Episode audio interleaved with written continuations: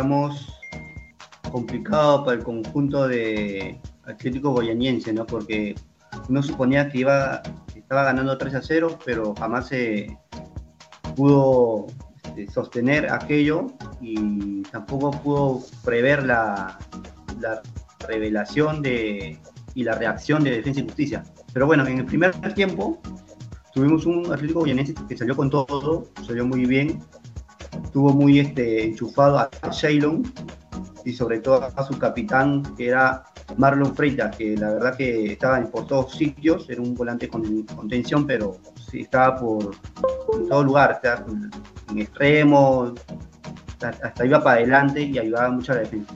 Y es así que en el minuto 18, 17 se gana la amarilla este, Cardona tras una mano fuera del cuerpo, que sí fue claro penal, donde no tuvo, eh, digamos, más, Gustavo Tejera, el árbitro del encuentro, no tuvo mayor duda y cobró penal.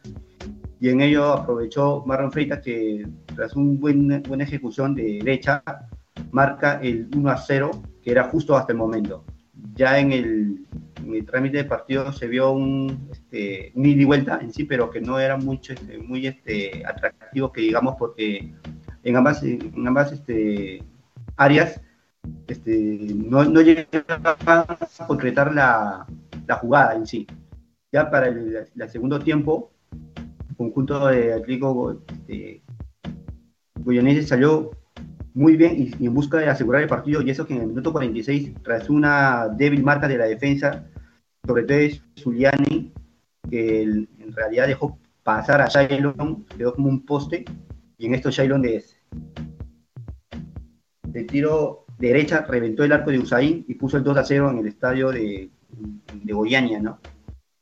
Para más, unos minutos más, más tarde, tuvo la duda ahí, ahí, se generó la duda porque en un tiro de esquina a favor de Atlético Go, realizado por Rodriguinho, que era una Jorginho, perdón, que era el, cerebro del equipo, el que más este, dividía las pelotas y que ponía las pelotas a la cabeza o a los pies. Tras un buen centro ganaba Baralas.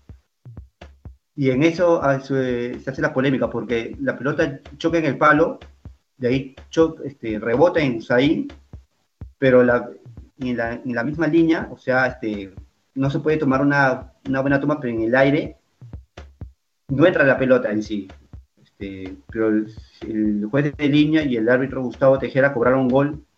De acuerdo a ellos, no les parecía el conjunto de defensa y justicia. Todos se fueron a reclamar porque no era, en sí no era un gol, era un gol fantasma en sí, porque no, no había entrado el balón. Pero eso poco le importaba al Atlético Goyanese que sacaba buena ventaja. De ahí tuvo la reacción en el minuto 64 Agustín Fontana, tras un tiro de esquina, pega a Bertengo y le chocas justamente a Agustín Fontana que estaba en línea y vence al portero Ronaldo y impone el descuento de 3 a 1. Mientras unas idas y vueltas, eh, el partido se fue calentando porque los jugadores de defensa y justicia comenzaron a, a golpear a, los, a sus rivales. El Gustavo Tejera no cobraba mucho y pésimo arbitraje de paso.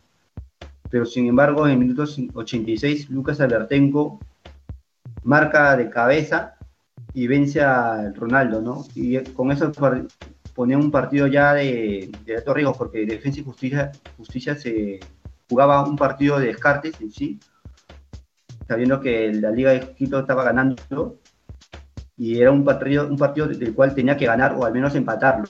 Y es así que a los minutos finales se fue con todo, inclusive Usain, el, el arquero, Altamirano, Fontana y la verdad que fueron con todos al ataque, pero no lograron empatar el encuentro. El conjunto de Atlético Goyaniense está con un valioso triunfo y se llevó el susto de su vida, ¿no? Porque ganando 3 a 0 y de ahí a un, 3 a 2 era muy complicado.